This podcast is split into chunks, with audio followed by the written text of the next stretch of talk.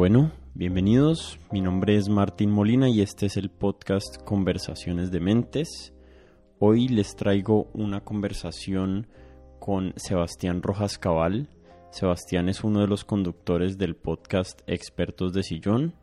Actualmente es estudiante de doctorado en el programa de Sociología de la Universidad de Princeton, donde está especializándose en temas de seguridad, política y desarrollo, sociología económica de las organizaciones y en sociología del conocimiento. En esta oportunidad tuve una charla muy bacana con Sebastián alrededor del concepto del trade-off, que es una palabra difícil de traducir al español. Por ahí en Twitter y algunos amigos me sugirieron costo de oportunidad o transacción o disyuntiva, pero en realidad ninguno de esos capturan realmente el concepto de este término, que básicamente lo van a entender para los que no, no lo hayan escuchado en el transcurso de la conversación, pero es un concepto muy sencillo y se refiere a las situaciones en las cuales hay que conceder la pérdida de algún tipo de cualidad para ganar otro tipo de cualidad o bien. En este episodio con Sebastián hablamos de ese concepto y lo situamos en un montón de diferentes contextos como el de la pandemia, el de la salud, el del uso de cualquier tipo de sustancia que altere nuestro estado mental, como el alcohol o como la cafeína. Y básicamente fuimos migrando este concepto por un montón de distintas situaciones y tratando de usarlo como mecanismo para entender mejor diferentes fenómenos humanos que nos parecían interesantes. Como siempre los invito a que se suscriban al podcast en Apple Podcast, en Spotify o donde sea que lo estén escuchando. Y también si me quieren escribir me pueden escribir en Twitter o en Instagram y ahí estoy como arroba codementes. También estoy en la nueva aplicación Clubhouse como arroba codementes y me pueden buscar ahí. Y ya, sin darles más vueltas, les dejo mi conversación con Sebastián Rojas.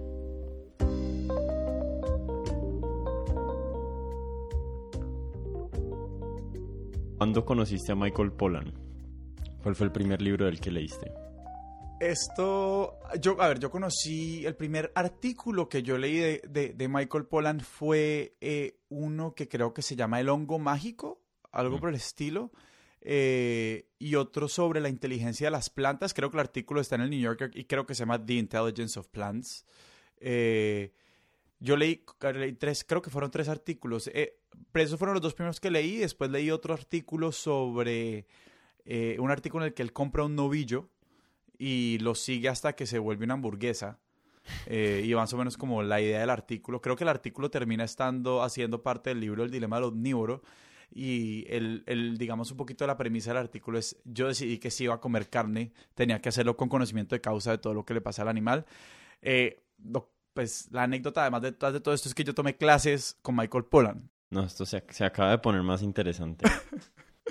yo tomé una clase, o sea, yo tomé en mi segundo año de la universidad, tomé una clase de como crónica periodística con un cronista y poeta gringo que se llama Charles Siebert él, de hecho, ha escrito unos artículos muy, muy, muy buenos y unos libros muy interesantes sobre como la relación entre humanos y otras especies. Eh, tiene unos libros sobre los elefantes eh, y, programas de recuperación de niños, de niños que fueron excombatientes en Uganda. Y tiene un, artículo que salió en la, en la revista del New York Times sobre eh, una terapia que utiliza loros para, digamos, aliviar el estrés postraumático de veteranos de, de, Irak y de Afganistán. Eh, entonces, él, como más juega como necesidad de la empatía interés, como entre especies. Y, yo tomé su clase y pues fue chévere, digamos, también como que logramos una muy buena relación en una clase pequeña. Nos puso a leer Michael Pollan, eh, ahí fue cuando leí estos, estos primeros artículos de él, como que lo conocí. Y un año después eh, Poland fue a la universidad como por una semana o dos semanas y, organizaron una especie como de taller de escritura creativa, sobre todo de escritura de crónicas con él. Y pues este profesor me dijo, te metí al taller. Entonces, una semana, creo que fue una semana, pues como todos los días por la tarde nos reuníamos con él a hablar de escribir, verdaderamente, un poquito a preguntarle sobre su método. Y, y en ese momento él estaba terminando el libro que salió hace un par de años que se llama Cómo cambiar tu mente, How to Change Your Mind. Eh, entonces él ya no estaba pensando tanto en comida, estaba pensando más en, en como los hongos y la psilocibina. Eh, y pues nada, verdaderamente después yo como que he leído casi todo lo que le escribe, lo escucho hablar mucho y me parece un tipo muy interesante. Eh, y me gusta de él, me gusta una idea que, que me parece muy provocadora y él la, la, la, la, pone en, en, La Botánica del Deseo, que es uno de sus libros, y después la repite un poquito en el libro Cómo cambiar tu mente, y es que nosotros pensamos como seres humanos, y, la, idea también está en el dilema del omnívoro, cuando habla sobre el maíz, él dice, nosotros pensamos como especie que domesticamos a ciertas plantas, pero ¿qué pasa si son ciertas plantas las que desarrollaron las, las adaptaciones para conquistarnos a nosotros? Entre esas como una planta capaz de generar placer en los seres humanos, como básicamente está evolutivamente mejor posicionada para sobrevivir. Y esa idea de, de, de, invertir la lógica de la domesticación me ha parecido siempre fascinante. Eh, amén de, de, digamos, de todo lo que es interesante de sus libros. Pero esa idea siempre me ha parecido muy chévere. Sí, me acuerdo que me mencionaste en la entrevista que, en el podcast que grabamos inicialmente, creo, en Expertos de Sillón, y estábamos hablando creo que de los psicodélicos, me mencionaste el libro de él. Aún no lo he leído, lo tengo ya, lo tengo comprado en Kindle, pero todavía no me lo he leído. Eh, y si soy honesto, está súper abajo en la lista, no, sé por qué razón. Necesito irlo, necesito darle más prioridad porque es relevante eh, a lo que estoy escribiendo ahorita además y a lo que estoy pensando. Pero hablando de los temas que podíamos conversar, pues me sugeriste que escuchara un audiolibro de él que se llama Cafín, en donde él explora, similar a como él explora los temas, que es como una mezcla entre experiencia personal, historia del tema del que sea que está hablando, y después ciencia y como a dónde hemos llegado en el conocimiento de ese tema, que, que es de las cosas que más me gustan de cómo él escribe, porque hace que cualquier tema se sienta como multidimensional. Uno está inmerso en una historia increíble de mil partes moviéndose. Te sentís inmerso en el mundo de la cafeína durante las dos horas y media del, libro. Entonces es fascinante. Y creo que me recomendaste el libro porque pues el tema que querías que querías que habláramos hoy acá era relacionado a la idea de los de los trade-offs inicialmente. Entonces, ¿por qué no me tiras la idea del trade-off y empezamos a conversar de eso. ¿Te parece así bien el orden? Listo. Cuando, cuando me invitaste, eh, digamos, yo pues conozco conversaciones de mente, sé el tipo de conversaciones que pasan aquí y también pensando un poquito en la conversación que habíamos tenido eh, cuando, cuando viniste expertos de sillón, se me vino inmediatamente un poquito esta, esta idea que yo amarro a este audiolibro de, de Cafeína de Polan, eh, pues precisamente porque creo que tiene como unas aristas sobre cómo pensamos en la, como la filosofía moral eh, y, y, la moralidad frente a muchas cosas. Pero esta idea que sí, no es la central del libro, no es la idea central del libro, pero él habla de la cafeína o de cierta fascinación por la cafeína como sustancia eh, cuando las sociedades y sobre todo creo que es como en el mundo angloamericano, se dan, empiezan a percibir que la cafeína es lo que él llama una, un free lunch, ¿no? Un, un almuerzo gratis, una comida gratis, que, que, pues digamos, la implicación de eso es que es, es, una sustancia que se puede consumir casi que libremente con consecuencias adversas muy bajas. Eh, y digamos que eso fue lo que generó como también cierta popularidad de la, de la sustancia. Y, es chistoso porque el resto del libro, él básicamente se dedica a decir que eso no es así. Eh, cuando habla del sueño y esas otras cosas. Pero esta, esta idea de, de, buscar casi que un consumo, pero sobre todo un, un, disfrute sin consecuencias, ¿cierto? Esta idea de cómo acceder a un placer sin consecuencias es algo que me parece muy característico de cómo nuestras sociedades como de nuestra época, por decirlo así. Y, y ahí me acuerdo también de un libro que es, es excelente. El que tenga tiempo, verdaderamente léaselo porque es, es desgarrador y está bien escrito. Y si, exacto, si han leído libros de Polan les va a gustar porque también es como esta visión 360 grados de un fenómeno que se llama Dreamland, de un reportero que se llama Sam Quiñones, sobre la, la crisis de, de, los opiáceos, de los opioides en los Estados Unidos. Eh, pero él empieza con una historia de la molécula, eh, pues, ¿qué es? De, como, la, la, molécula cuál es, eh, la morfina, pues, o lo que sea. no sé cuál es la molécula. Eh, la, la, molécula se me escapa, pero básicamente lo que él empieza a jugar un poquito es como, como habla de la morfina y de todas estas drogas para el dolor y como esta revolución de tratar el dolor, y, y empieza a decir que uno de las, de, los, de las ideas que están ahí como una corriente bajo el libro es que un poquito la, la, esta crisis de, de, consumo problemático y que ha traído tanta muerte en este país es un poquito el resultado de, de, cierta ibris de querer conquistar el dolor.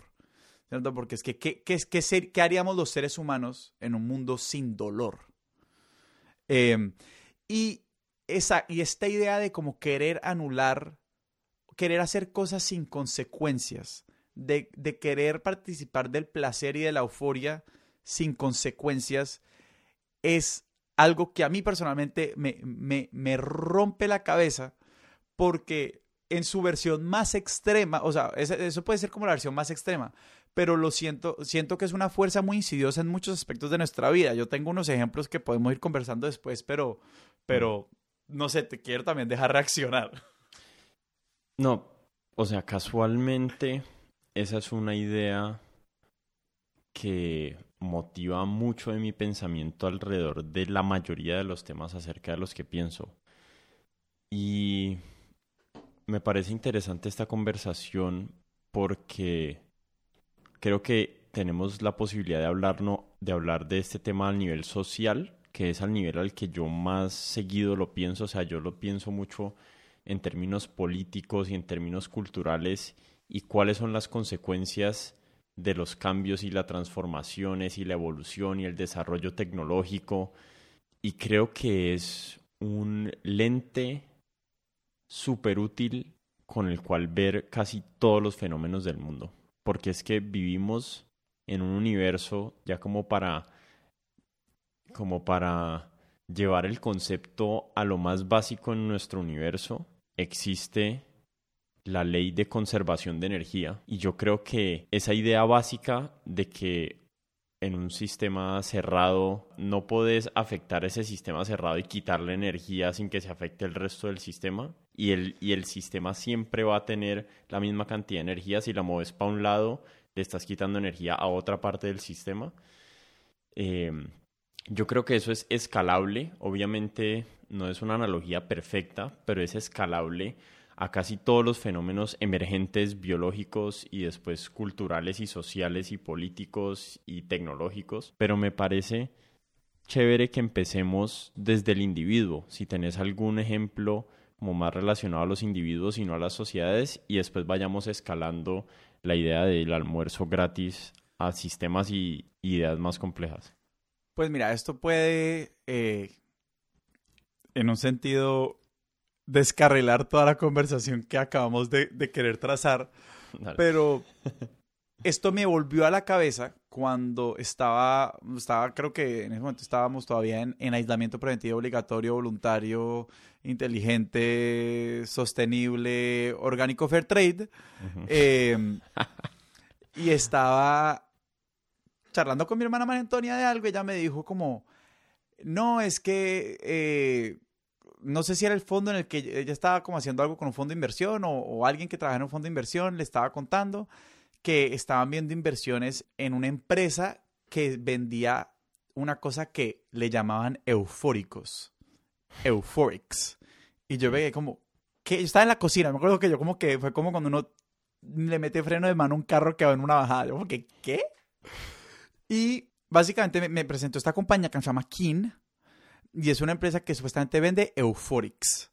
Y es como una mezcla como de, de, de hierbas, pues como para, para ayudar a cierto estado de calma y como imagínense una cosa medio homeopática mezclada para que sepa rico con un poquito de azúcar. Eh, Hay un nombre que no sé si tenga que ver con eso, que es Nootropics. Sí, sí, hay, hay, tiene nootropics y tiene, pues ellos lo describen en su página como adaptógenos. Eh, no, que, que son de esas vainas como que yo a veces ni sé si son verdad o no. Y pues me puse a pensar en eso que hace parte como de una ola más grande, al menos dentro de Estados Unidos, de eh, o dejar de consumir alcohol, Mm. pero pudiendo, digamos, acceder a las sensaciones y yo no sé qué después dijo que el alcohol es un lubricante social, pero pues básicamente que poder acceder a los, a los beneficios de como el alcohol como lubricante social sin como los efectos negativos de, de, de la influencia del alcohol y bueno, en salud, etcétera, etcétera. Eh, pero que digamos el precursor de eso es como estas, eh, aquí en Estados Unidos venden como agua con gas, pero básicamente como con un poquito de vodka. Eh, entonces, para que sea como mínimamente calórico, entonces pues no tengas como de nuevo lo malo de tomarte una cerveza, pero pues puedas más o menos como estar medio un prendido. poquito. Mm. Exacto. Y, y a mí eso como que yo acabo hace muy poquito de escuchar cafeína de Polan y dije como, es lo mismo. Estamos busca seguimos buscando el almuerzo gratis.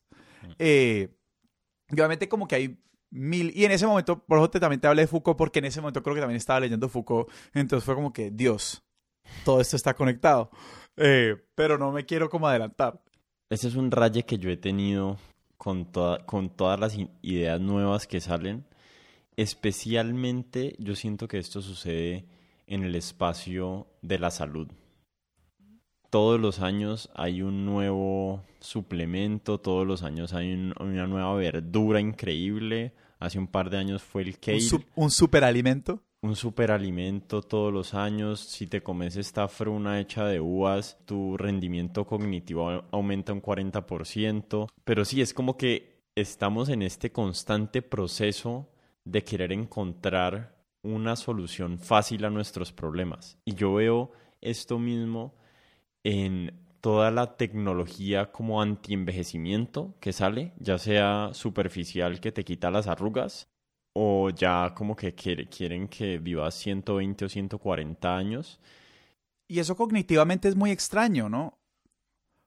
Porque, per- perdón que te diga, es que creo que ahí también pones el, eh, digamos, estás tocando algo que es muy curioso los seres humanos y, digamos que en este momento de pandemia nos enfrenta todos los días y es que las, las cosas que pensamos funcionan a nivel individual llevadas a el nivel de poblaciones funcionan de una manera absolutamente distinta y que hay herramientas que funcionan a nivel poblacional que nosotros como individuos no somos capaces de captar, eh, digamos, cómo funcionan. Que el, el ejemplo más a la mano que tenemos hoy en día son eh, eh, las pruebas de COVID.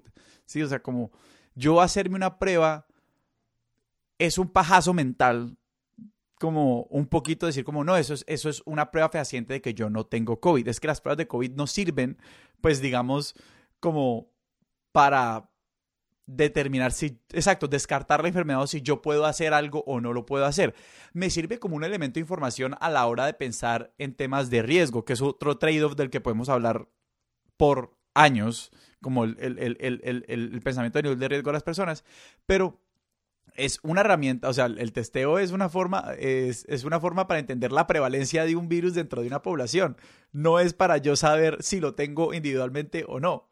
O sea, para eso no sirve la herramienta. Esa no es la señal que nos manda, no es esa. Eh, entonces, claro, cuando la gente dice como que, hey, esto lo debería hacer todo el mundo, es como, ¿en serio lo debería hacer todo el mundo?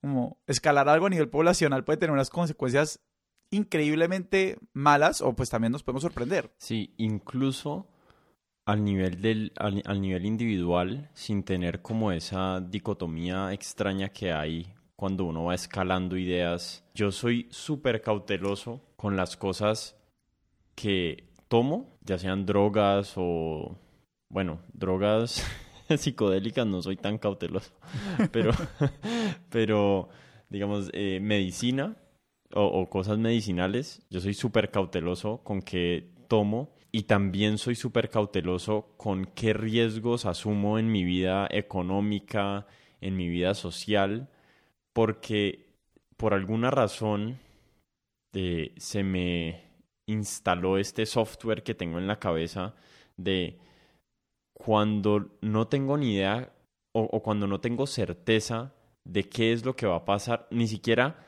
no tengo certeza de qué es lo que va a pasar, sino no sé qué es lo que no sé. Esa es la verdadera pregunta. En esta decisión que estoy tomando, no sé cuáles son las variables que todavía no tengo ni idea que existen. Y cuando el riesgo es, me puedo morir o me puedo enfermar por el resto de la vida y las, y las, las consecuencias entran como en el reino catastrófico, yo casi nunca asumo ese tipo de riesgos. O sea, soy súper averso al riesgo de cosas desconocidas. No, y creo que el, tema de, enfrentar un mundo de incertidumbre, yo creo que hay como dos elementos ahí. En el tema del riesgo, de hecho, también eh, todos los que me conocen saben que yo soy una persona profundamente como neurótica, paranoica y aversa al riesgo, porque yo tengo además muchas ansiedades como de salud que no tienen fundamento en mi propia experiencia de salud, pero pues simplemente pienso mucho exacto en las consecuencias catastróficas de cada cosa para mi salud. Obviamente la pandemia ha sido una prueba de fuego para todas esas ansiedades, em, pero em, una de las cosas que es muy interesante a la hora de pensar en el riesgo es que hay dos elementos, o sea, además de la incertidumbre, hay, son dos elementos los que uno tiene que tener en cuenta. Bueno, a ver, el riesgo entendido como... ¿Cómo es que es? El riesgo entendido desde la forma, eh, digamos, la, aritmética básica de riesgo es la posibilidad de que algo ocurra por la magnitud de sus consecuencias. Pero eh, y digamos, eso es lo que te va a decir una persona de la Unidad Nacional de Gestión de Riesgos, como cuando le dicen, como, ¿cuál es el riesgo de que aquí haya un derrumbe? Pues más o menos como es la, amenaza más la, por, la, por la probabilidad de que ocurra. Pero en, en digamos, el, el, pensamiento sobre riesgo a, a, a, nivel de la vida diaria, hay otro, en la toma de decisiones sobre todo, hay otro elemento que, en el que no pensamos mucho y es los beneficios. Mm. Y, y, digamos que exacto, cuando la gente empezó a hablar empieza a, pensar con un poquito la idea del riesgo en lo que asume y lo que no, en un contexto de pandemia, por ejemplo, es que tendemos, sobre todo en, en, en la comunicación pública, a enfatizar siempre el tamaño de las consecuencias y no reconocer los beneficios de ciertos comportamientos lo cual también como que automáticamente te lleva como este, a esta dimensión moral de como, si usted acepta el riesgo, básicamente es como medio un asesino, porque puede como matar a su abuelita, no sé, pero pues rara vez como consideramos que, hey, hay una gente que legítimamente puede elegir, como no sé, ver a sus abuelos, eh, y, que, y que digamos unos mismos abuelos pueden decir como, hey, el beneficio que me da eh, ver a mis nietos en este momento es mucho mayor de que pues el miedo que verdaderamente tengo a morirme a mis 85 años, no sé. Obviamente ahí entramos a ver como las preferencias del tiempo y si uno siempre como le asigna la gravedad que le debe asignar a lo que le pasa en dos días versus lo que le pasa en tres años. Pero pues eso es, otra historia y yo no vendo seguros, entonces no me tengo que preocupar por eso. sí. sí. Eh, yo creo que en el tema de la pandemia hay algo muy curioso. Yo creo que algo sucedió en el mundo inicialmente que tenía sentido. Porque, digamos, bueno, bicho nuevo, virus nuevo, patógeno nuevo, no tenemos ni idea qué pasa. Hay que asumir que puede pasar lo peor.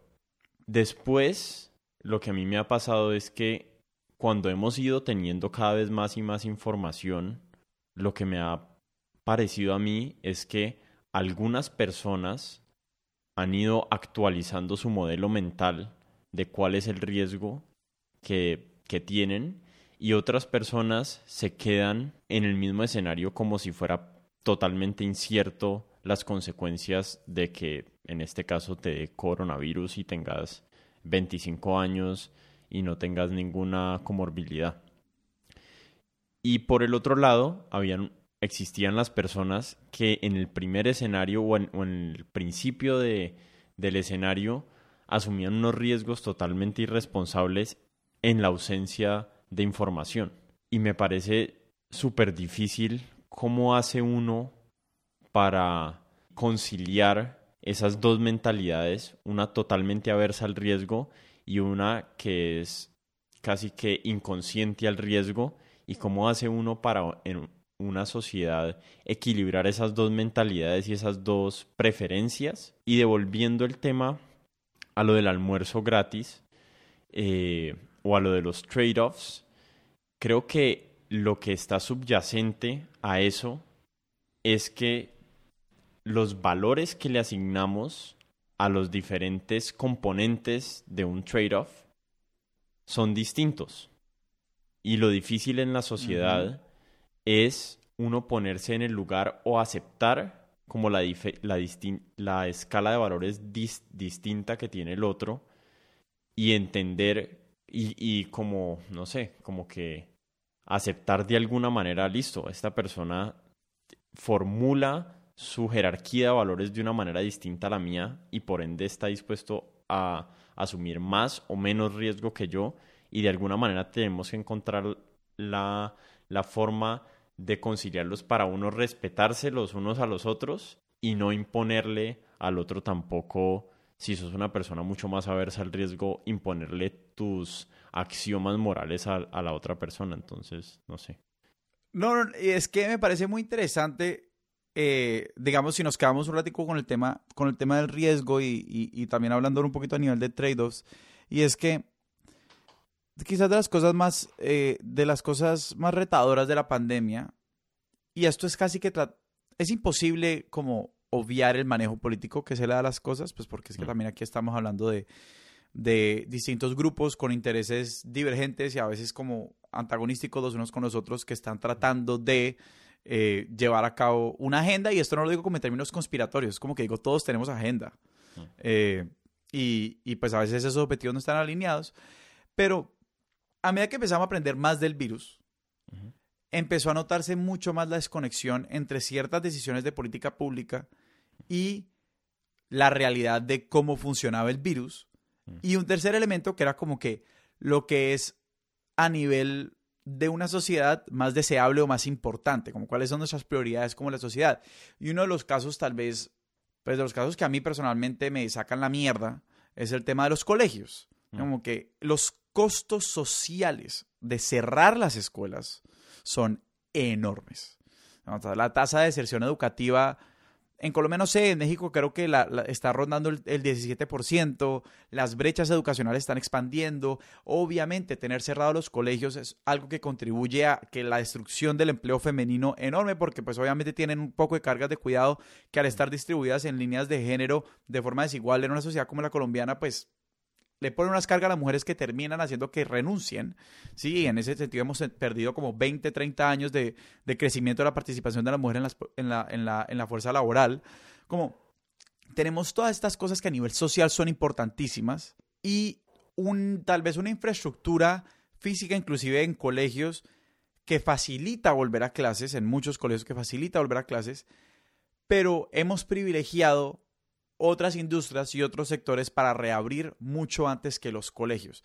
En parte también pues porque tienen una voz en el gobierno mucho más, una conexión directa con el gobierno mucho más fuerte. Eh, pero digamos, yo creo que... exacto, cuando la gente empieza a ver también que la forma en la que se toman las decisiones de qué permitir y no, qué no permitir, eh, no está guiada siempre por tal vez unas ideas de lo que es prioritario en la sociedad. Y aquí no estoy hablando como que de la economía, aquí no estoy diciendo como que no apaguen todo y que se quiebre el país y todo resuélvalo con deuda, no estoy diciendo eso. Em, pero cuando se empieza a sentir un poquito esa divergencia de prioridades, también como en general la, legitimidad de las medidas empieza a, a desvanecer. Y lo otro que en la pandemia de lo que hemos echado mano es de la prohibición que es una medida muy costosa, es costosa para la confianza, es costosa en su implementación, es, es costosa como existencialmente, a nadie le gusta que le digan qué puede hacer y qué no, y la comunicación de los factores de riesgo también se ha, se, de una forma muy infantilizante, nos han tratado como personas incapaces de entender lo que está pasando. Eh, hemos sido infantilizados por medios, hemos sido infantilizados por gobernantes, hemos sido infantilizados por eh, el buffet de expertos de turno, hemos sido infantilizados por muchos científicos, ¿sí? Y cuando la gente piensa como piensa que lo está tratando como estúpido, pues es natural que también reaccionen de una forma muy violenta a ciertas cosas, y como decir, como esto no existe, como muchas de estas respuestas como casi conspiratorias a todo lo que tiene que ver con el virus y su vacuna, etcétera, también tienen que ver a que no hemos sido capaces como sociedad y sobre todo como desde una agenda de comunicación pública de construir confianza. Mm. Eh, y y, no hemos sido capaces de construir confianza, ni hemos sido tal vez más transparentes y proactivos en comunicar como elementos para pensar en el riesgo propio antes que simplemente lanzar prohibiciones. ¿Sabes, ¿Sabes que también hay ahí? Las decisiones que se han tomado de comunicación, por ejemplo, yo creo que he puesto en Twitter o no sé en dónde, que el cirujano general, digamos, de Estados Unidos, al principio de la pandemia, puso tweets y que salió en los medios a decir, o los representantes salieron a decir que, la, que no compraran máscaras a las personas. Y la razón después nos enteramos por la que le estaban diciendo a la gente que no compraran máscaras era porque había escasez de máscaras. No sé si se dice máscaras, de tapabocas, digamos. Sí, tapabocas, mascarillas, barbijos, le dicen en la Argentina. es, había escasez de, de tapabocas y en algún momento las personas ahí encargadas tomaron la decisión de priorizar el hecho de que había escasez de tapabocas y no tuvieron en cuenta el trade-off gigante que estaban haciendo entre suplir una demanda de un objeto que se podía resolver eventualmente con el detrimento que iba a haber de la, en la confianza del público en lo que ellos dicen, porque eventualmente les iba a tocar retractarse. Y sabían que se iban a tener que retractar eventualmente porque no tenía sentido que te dijeran no, no, no uses tapabocas porque no sirve y no compres tapabocas porque nuestros médicos lo necesitan para no contagiarse. Entonces, o sea, o si sirve para no contagiarse o no sirve para no contagiarse. ¿Para qué se lo estás poniendo a los médicos si no sirve para nada?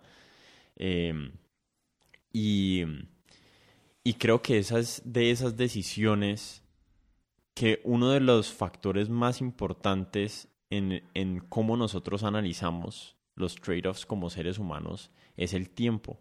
Y solemos priorizar muchísimo más las cosas más cercanas en el tiempo que las cosas más lejanas. Entonces, los riesgos, así sean mayores, que están a cientos de años o décadas, tendemos a minimizarlos y los riesgos que están más cercanos en el tiempo, así sean menores, tendemos a agrandarlos.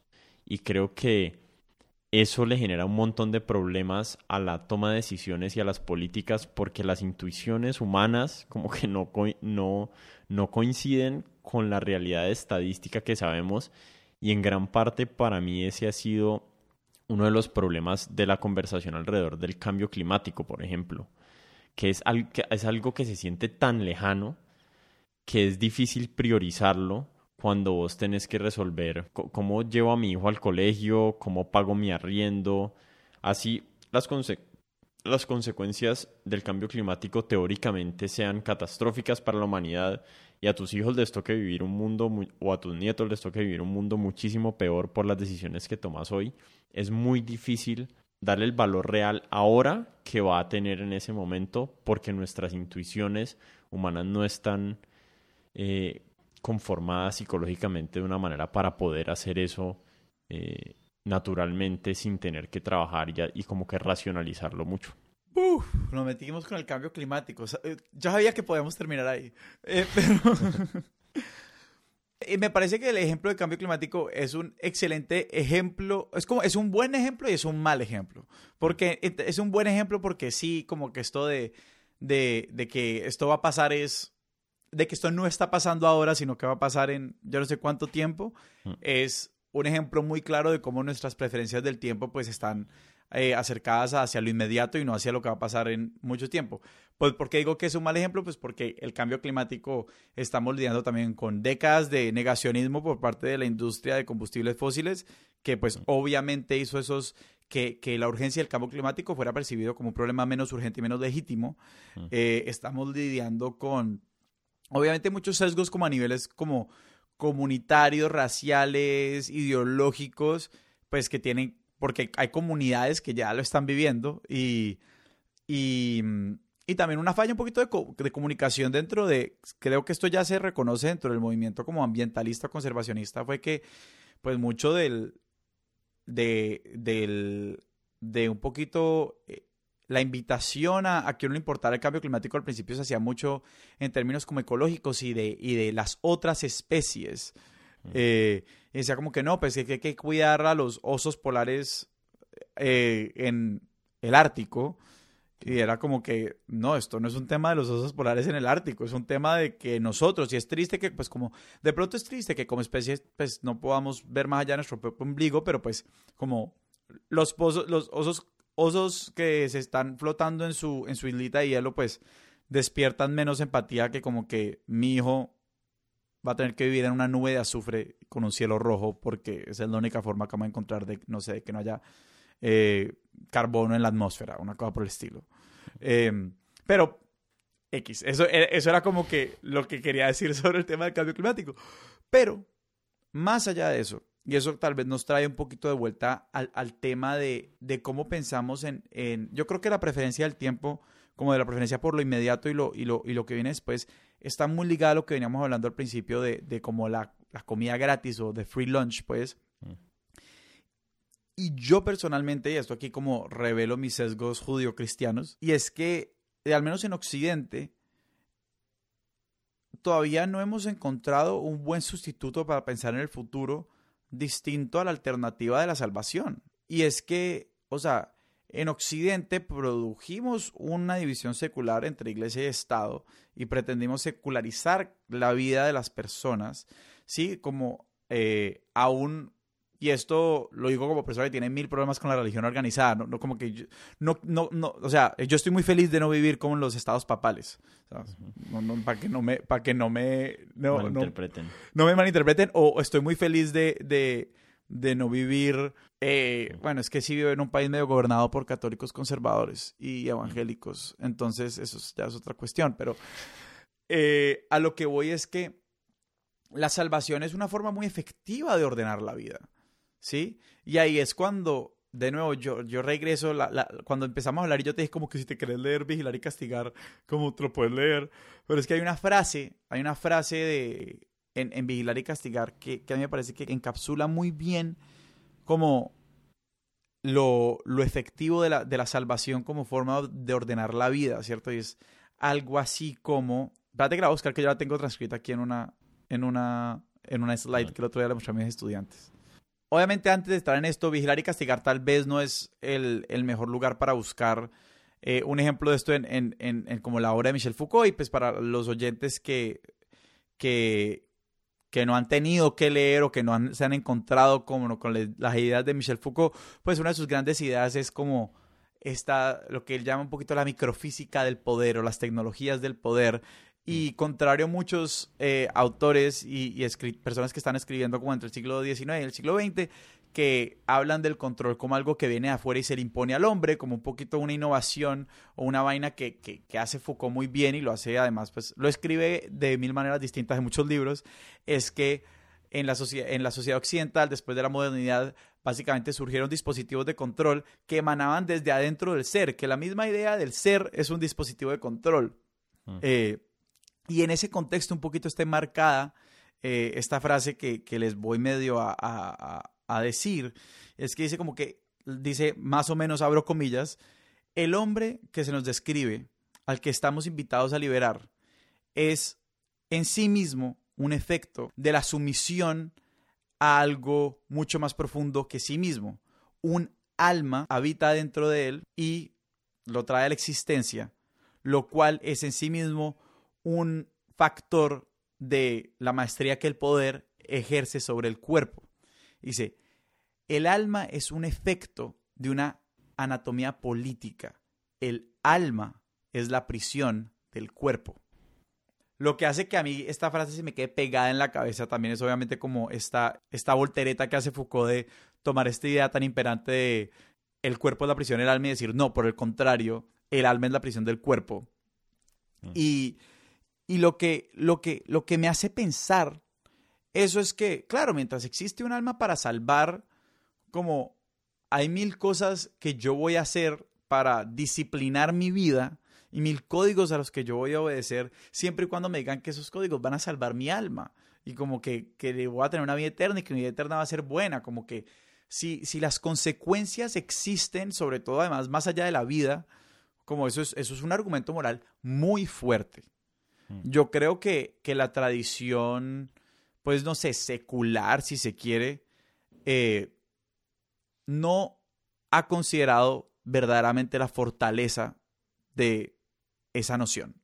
Hmm. Y cuando nos deshicimos de la salvación como una forma de organizar el tiempo, no generamos, digamos, casi que un Dios equivalente y satisfactorio, como que tratamos de generarlo en la comunidad, en cierta idea del Estado, en cierta idea de la sociedad, pero no se ha materializado.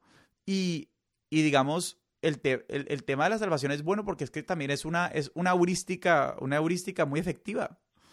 Voy a, voy a tratar de resumir ahí lo que creo que capturé.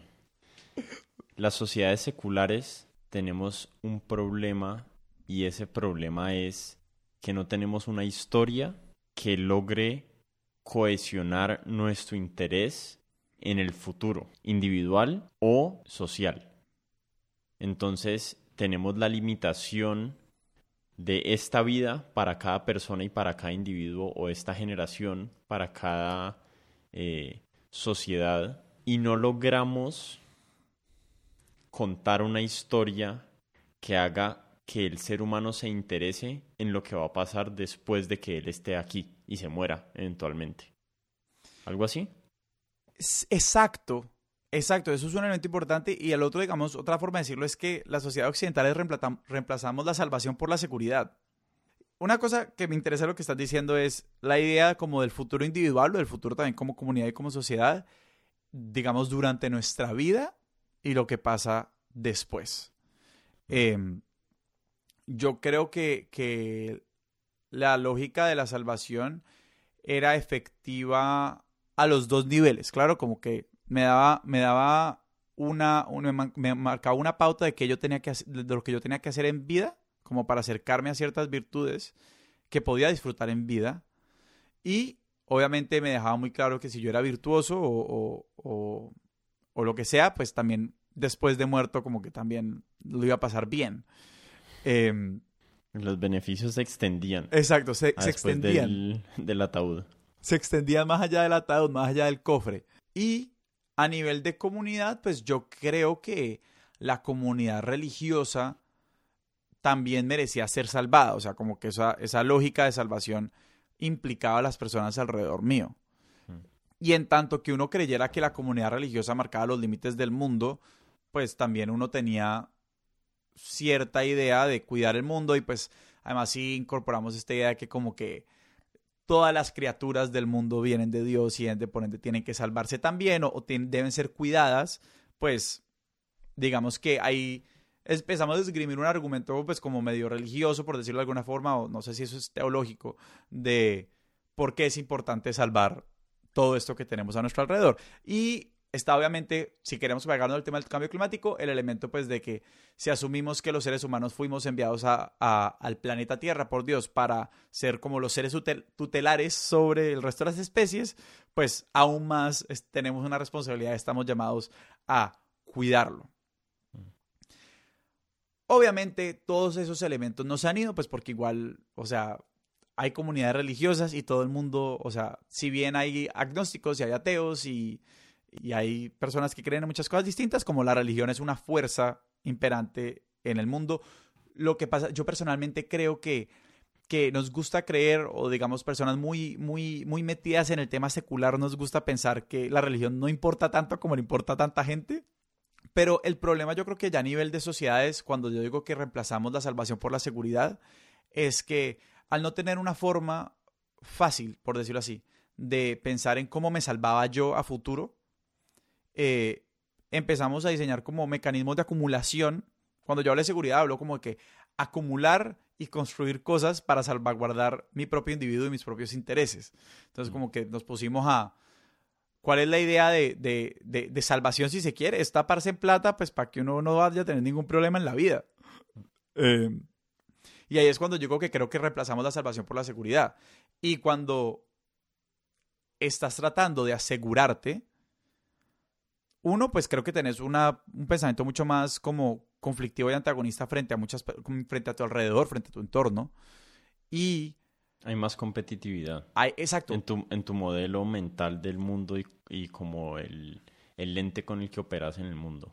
La lógica, exacto, la lógica de competencia se vuelve mucho más fuerte. No, yo estoy de acuerdo en que el mundo secular o agnóstico o ateo tiene unos problemas de temporalidad que resolver.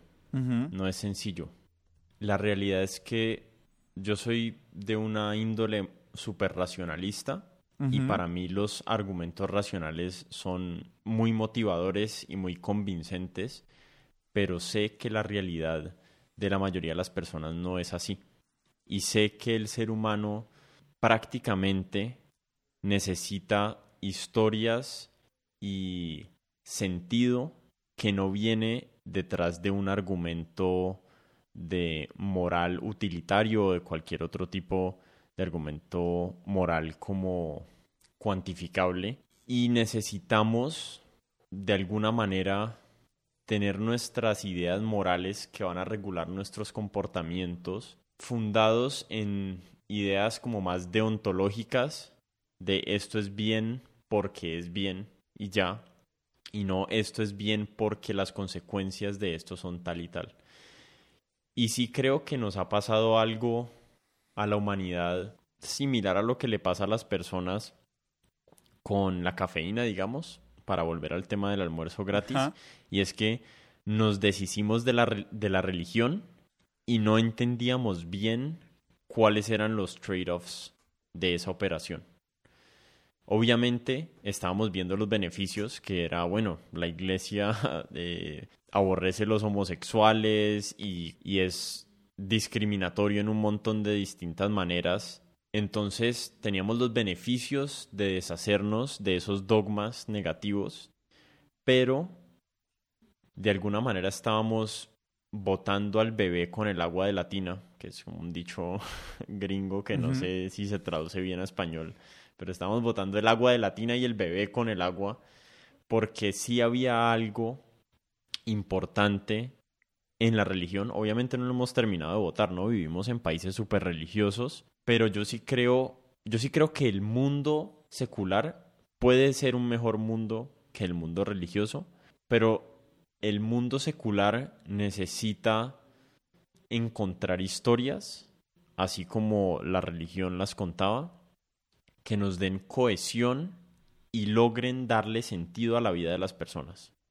Y creo que la salvación es una idea interesante, pero también me pregunto a la misma vez, ¿y qué pasa con el resto de las religiones que no tienen salvación? Por ejemplo, claro, el, paradigma que yo te estoy montando es absolutamente judio-cristiano. Pues también podemos incluir ahí el hinduismo. Digamos, sí, el, hinduismo, también tiene, algún tipo de salvación. y después eventualmente te vas a encontrar con Krishna o con Vishnu sí. y vas a volver a la fuente.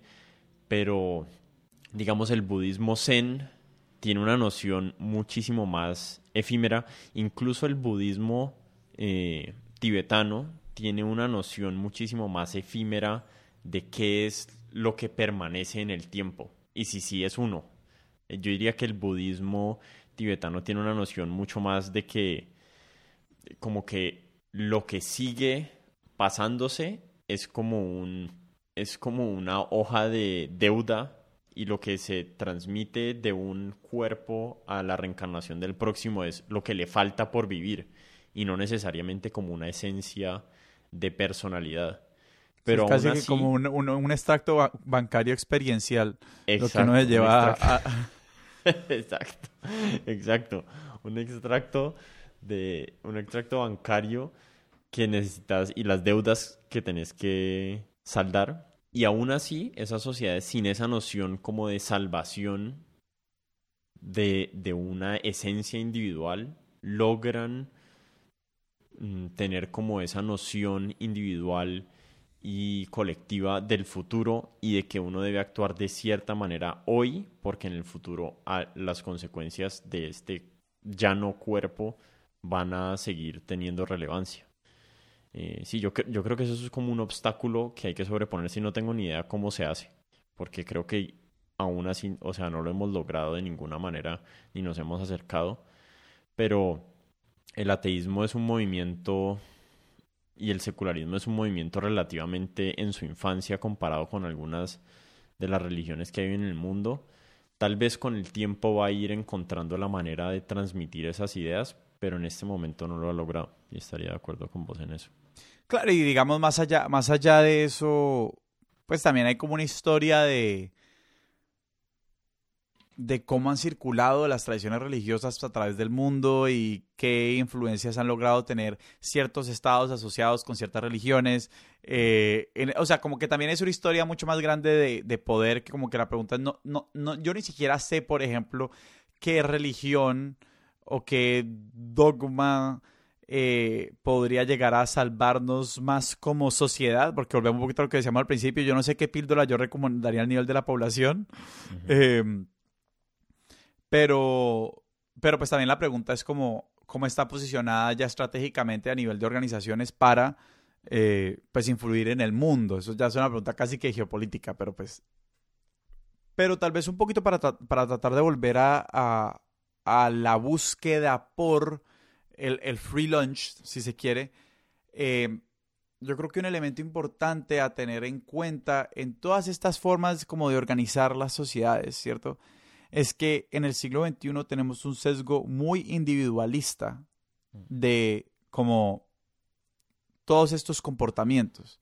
O sea, a veces sí se nos olvida que estamos en comunidades, que estamos en organizaciones, que, funcionamos entre instituciones y que las instituciones además no tienen como una cobertura total sobre sus áreas y territorios de influencia.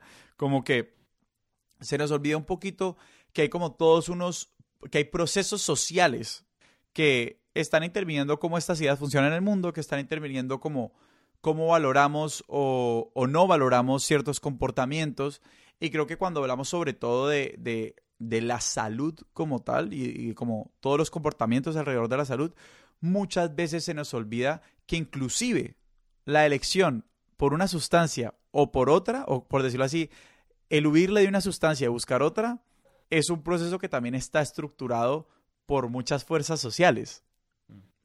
Y eso es tal vez como una cosa que podríamos indagar.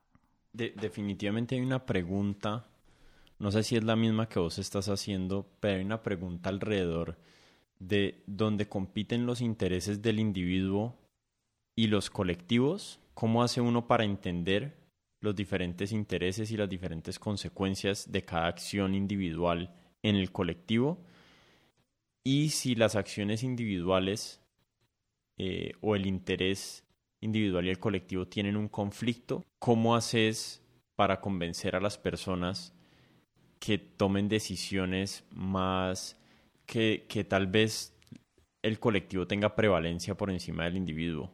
Un, un ejemplo de eso que se me ocurre es las vacunas. Digamos, las vacunas a mí no me gusta la idea de que las vacunas son cero riesgo. No hay nada cero riesgo en el mundo. Todo tiene riesgo. Como dicen, no hay, no hay, no hay almuerzo gratis. Exacto, no hay almuerzo gratis. Las vacunas, no es una, las vacunas tampoco son un almuerzo gratis. En gran parte, mucho del problema de la comunicación alrededor de las vacunas es insistirle a la gente que es un almuerzo gratis y creer que son estúpidos y no son capaces de entender que es un riesgo y es mínimo.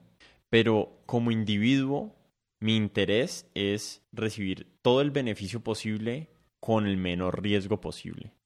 ¿Cierto? Entonces, como individuo, casi siempre los intereses o la escala de prioridades correspondería a unas decisiones de no vacunarse, porque lo ideal para mí es que todo el resto de la población se vacune, el 99.9999% de la población se vacune y yo no me tenga que poner la vacuna y así estoy y así estoy recibiendo la totalidad del beneficio porque se mitiga completamente la transmisibilidad y estoy asumiendo 0% del riesgo. Entonces, la mentalidad detrás de las personas que no quieren vacunarse, en mi opinión, es que no quieren asumir nada del riesgo de la vacuna. Muchas veces tienen modelos mentales en el que calculan muy mal ese riesgo y creen que el riesgo es altísimo porque creen que Pfizer les está metiendo chips o el cuento que sea que tengan en la cabeza les está distorsionando su noción real del riesgo que es. Pero yo creo que sí hay que reconocer que las personas tienen un interés y es un interés racional el de no vacunarse y hay que comunicar apropiadamente la idea y la historia de que, ok, usted tiene el interés individual de no vacunarse, pero como sociedad, esto es algo que tenemos que hacer y cada uno, cada una de las personas tiene que participar para que logremos el objetivo X al que tenemos que llegar. Y yo creo que las personas sí son suficientemente capaces o sí son suficientemente inteligentes para entender una comunicación que sea así sincera y les diga, venga, lo que usted está haciendo no es cero riesgo, pero el beneficio social va a ser gigante. ¿Cómo convencen a los soldados de que se vayan para la guerra? O sea, el riesgo individual ahí es gigante, no tienen casi ningún beneficio y el beneficio es básicamente social, porque si vienen a invadir tu pequeña aldea, los primeros que salen a pelear son los que mueren, ¿cierto? Y en esa decisión de esos individuos prima el colectivo por encima del individuo y las sociedades encuentran historias y manera de comunicarse distintas escalas de valores para que esas personas agarren espadas o flechas o lo que sea que agarraran en su momento o pistolas después y salieran a asumir un riesgo gigante donde el beneficio era casi inexistente porque te ibas a si sobrevivías, el resto de tu vida iba a ser una mierda porque mataste gente, viste gente morir, te quitaron una pierna. Y de alguna manera encontramos historias para, para lograr eso. ¿Cómo no vamos a encontrar una historia que logre cohesionar el colectivo en, en algo como, digamos, las vacunas? Aquí ya entramos como a la naturaleza del problema del manejo de la pandemia. Pero es de todos los problemas de la humanidad. No, pues claro, o sea, estamos hablando como exacto, los problemas que nos, que nos comprometen eh, como, como especie prácticamente.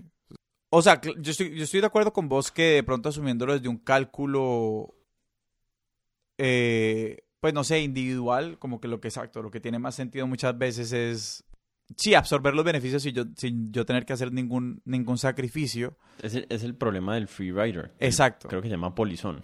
El problema del polizón, ese es el problema, exactamente, ese es el problema del polizón.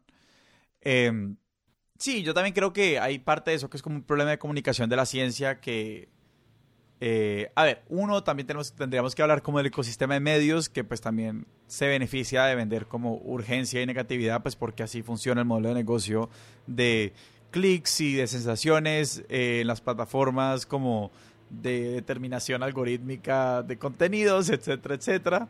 Eh, entonces como que también hay que reconocer que parte de eso es como, no sé, a los medios, muchos medios les conviene decir como enfatizar el 10, que el 10% de, o sea, como la, la, vacuna es efectiva en un 90%, ¿qué pasa con el otro 10? Y como hacer cubrimientos francamente irresponsables, también desde un punto de vista estadístico, como el que ha leído los estudios sabe que como que en las vacunas, no sé, Pfizer de Moderna, eh, inclusive creo que de Johnson y Johnson, de AstraZeneca, muchas vacunas como los casos de muerte o de COVID severo de los pacientes fueron mínimos y que igual los números que vemos es porque el COVID como no severo se contaba como fracaso prácticamente en los experimentos de doble ciego.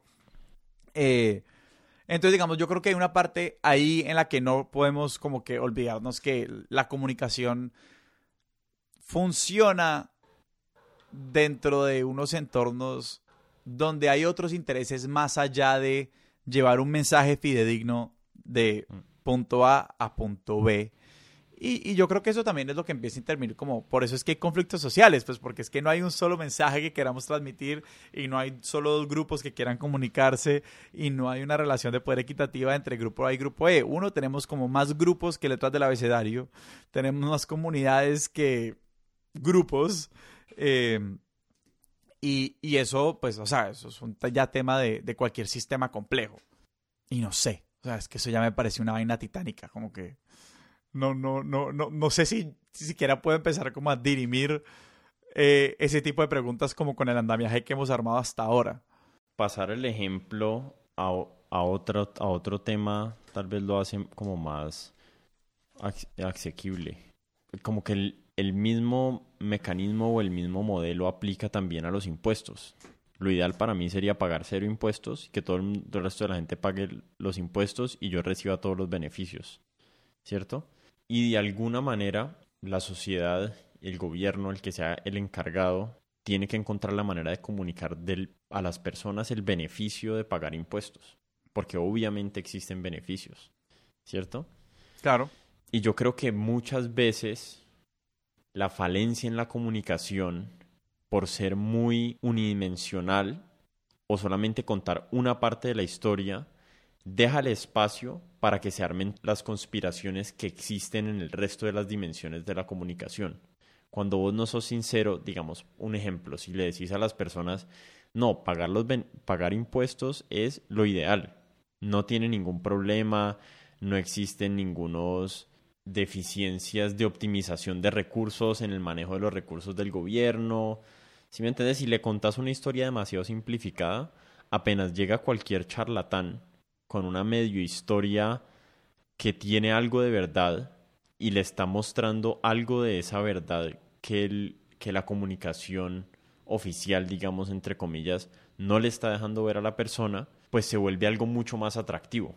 Entre vos más de la historia dejas por fuera, más espacio dejas para que malos actores aprovechen esos, esas brechas en tu comunicación y las usen para explotarlas para otra, con, con otras ideas o para beneficio personal o para lo que sea. Obviamente hay discusiones en las que genuinamente hay discrepancias, ¿no? O sea, los niveles de, de impuestos es un tema súper complejo, no es sencillo de dirimir y hay desacuerdos de buena fe entre personas expertas en el tema.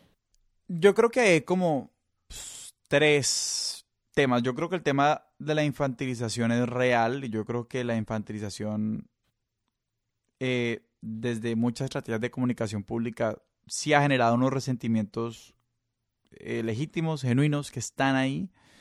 Eh, la otra gran pregunta que estás tocando y un poquito empezamos como a hurgar este tema cuando hablamos de la salvación, estamos buscando, o sea, uno es que la duda es cognitivamente un problema. O sea, es que la duda es pesada. Eh, y yo me acuerdo, es que eh, creo que es en la caída de Camus, hay una parte que me encanta en la que yo no sé si es el personaje principal, creo que sí, que se llama, si mal no me acuerdo, Jean-Baptiste Renoir, creo, creo.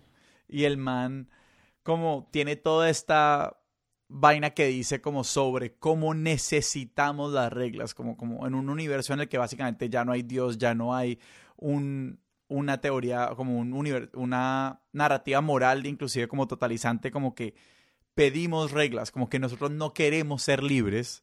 Em, y, básicamente la, la, implicación y, relacionado con lo que decías es, eh, en un universo donde se nos ha enseñado a dudar, pero donde la duda también es pesada, como que, ¿qué necesidad tenemos de narrativas totalizantes como que, o absolutas?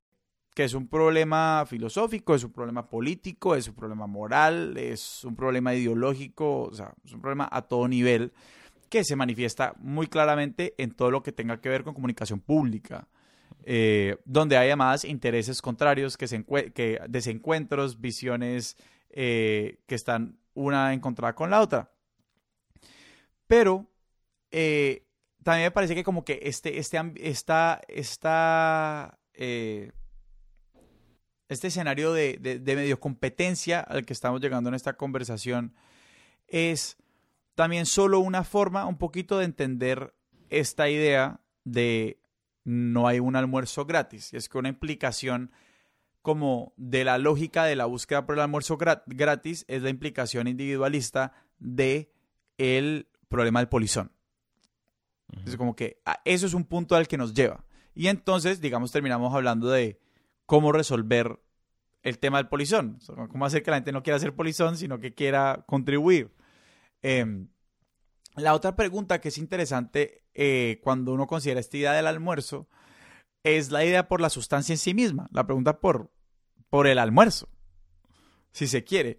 Y creo que ahí hay otra, digamos, parte de lo que personalmente configura mi curiosidad frente a ese tema. ¿Vos tomas trago? No. ¿Hace cuánto no tomas trago? O sea, ¿cómo que te lleva a la decisión de no tomar trago? Mm, no sé hace cuánto no, pero digamos que en los últimos... Voy a mentir porque no, he hecho este cálculo, pero así a vuelo de pájaro, creo que eso es un dicho, no sé. Sí, abuelo de pájaro, se dice, se dice. Se sabe. abuelo de pájaro. Creo que me he emborrachado por ahí cuatro veces en los últimos diez años. O sea, días que he tomado alcohol de verdad.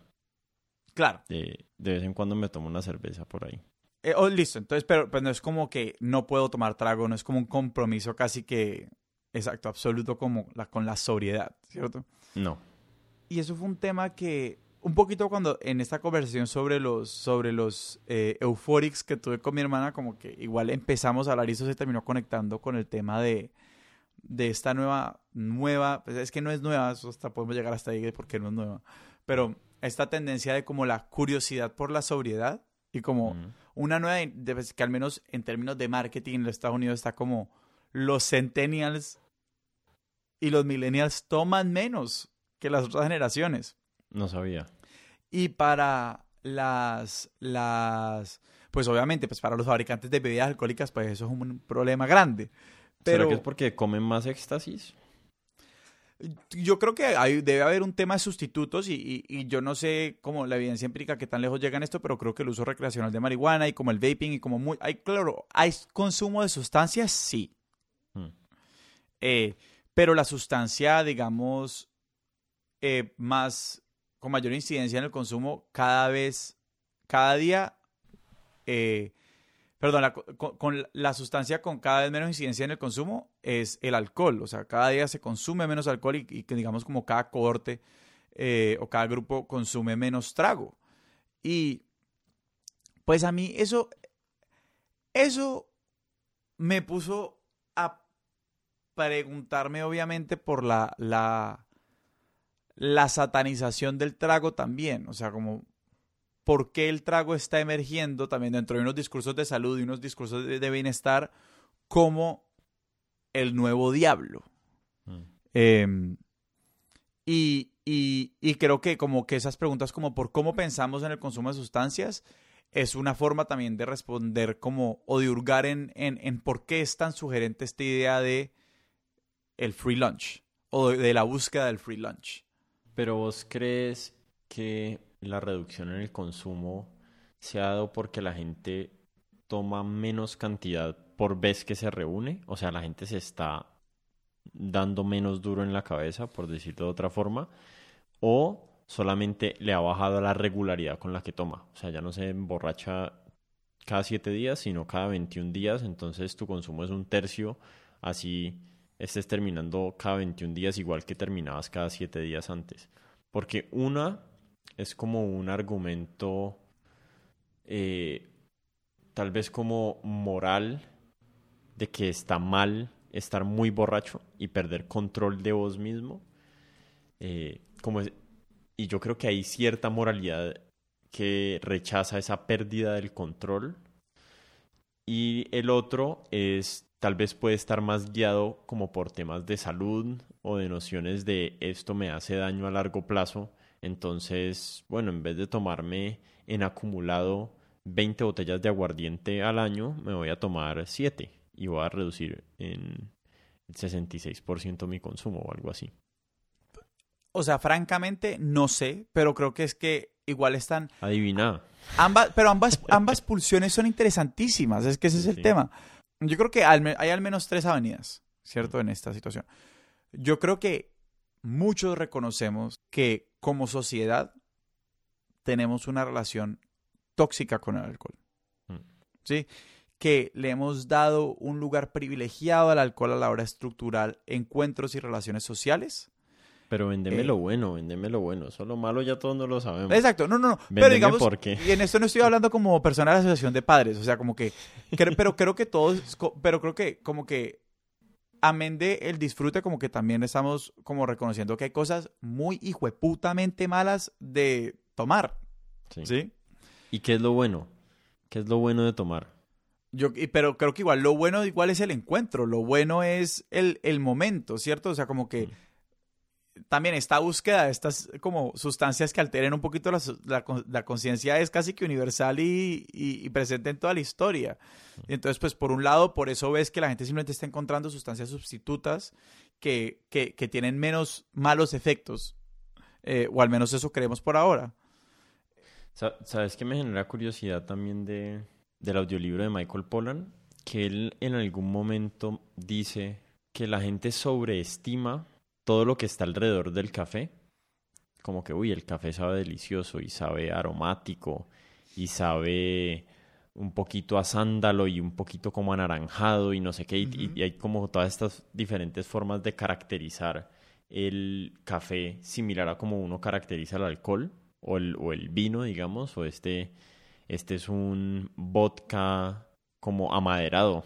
Pero entonces ahí esa es como la contraparte a tu argumento que es toda la parte ritualística tal vez está conducida es por nuestra adicción a la molécula del alcohol o a la molécula de la cafeína, que ya no me acuerdo cómo se llama. Y realmente si le quitamos esa molécula, el ritual pierde el sentido. O sea, el ritual de reunirse con amigos y brindar con vasos de cerveza sin alcohol, no sé qué tan funcional sea. El ritual de levantarse por la mañana y calentar el pocillo y no sé qué, no sé qué es lo que hace la gente que toma café, pierde el sentido si solo tomas agua caliente o si tomas té de menta. Entonces creo que hay como una hay como una lucha ahí entre sí, los rituales son súper relevantes, pero tal vez los rituales sin esos como componentes que terminan de darle el sentido al ritual, como que se, se desboronan. No sé eso qué tendrá que ver con Sí. todo lo que hemos hablado, pero sí tal vez hay ciertos elementos que son irreemplazables. Y creo que de pronto ahí estás, y yo no sé si esta sea la distinción, eh, no sé, formal entre las dos cosas, pero creo que ahí estamos hablando un poquito de la distinción entre un hábito y un ritual. Y es que, Mm, y tal vez, de nuevo, no sé si esta es la distinción. Cuando yo pienso en algo que yo puedo hacer de forma repetida, eh, casi que aprendida, coreografiada, exacta, rutinizada, eh, pero que digamos más allá de la predictibilidad, que de por sí es genial, eh, pero que no genera nada más allá de eso, de pronto eso es un hábito.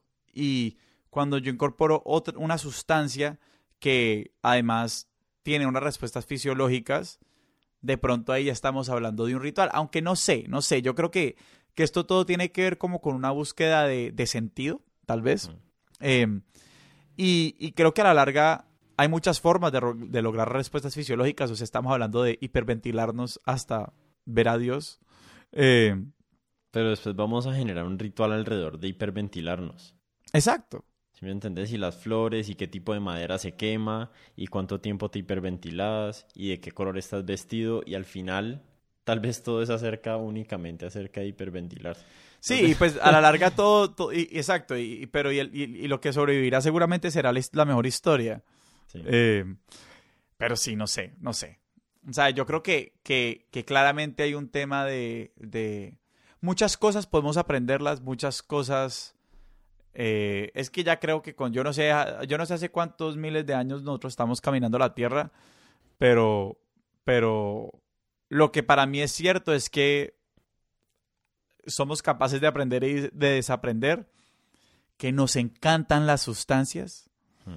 eh, y que y que estamos y, y que a nivel de grupos sociales está como que podemos intervenir esas sustancias de mil maneras, que de pronto como que la respuesta no es de nuevo alejarnos de las sustancias, sino de forma intencional como sociedad intervenir nuestro consumo, más allá que como solamente prevenirlo, pero pues no sé, que- yo no sé ni siquiera qué estoy diciendo. como dicen por ahí, eh, eh, yo creo que, el, como decía Foucault, el alma es la prisión del cuerpo. Si querían terminar esto de forma contundente. Mentiras. Eh, uy, ¿Qué se nos queda por fuera? que hemos dado? No, no, no. creo que nada. No quiero tener que editar este episodio. Qué bueno que vos lo vas a editar. No, creo que resolvimos todos los problemas del planeta. Sebas, qué chévere conversar, mi hermano. No, lo mismo. Me encantó, me encantó esta conversación. Además que llegamos a lugares que yo no pensaba que íbamos a llegar. O sea, como Sí, yo que tampoco. yo no pla- esto no fue planeado.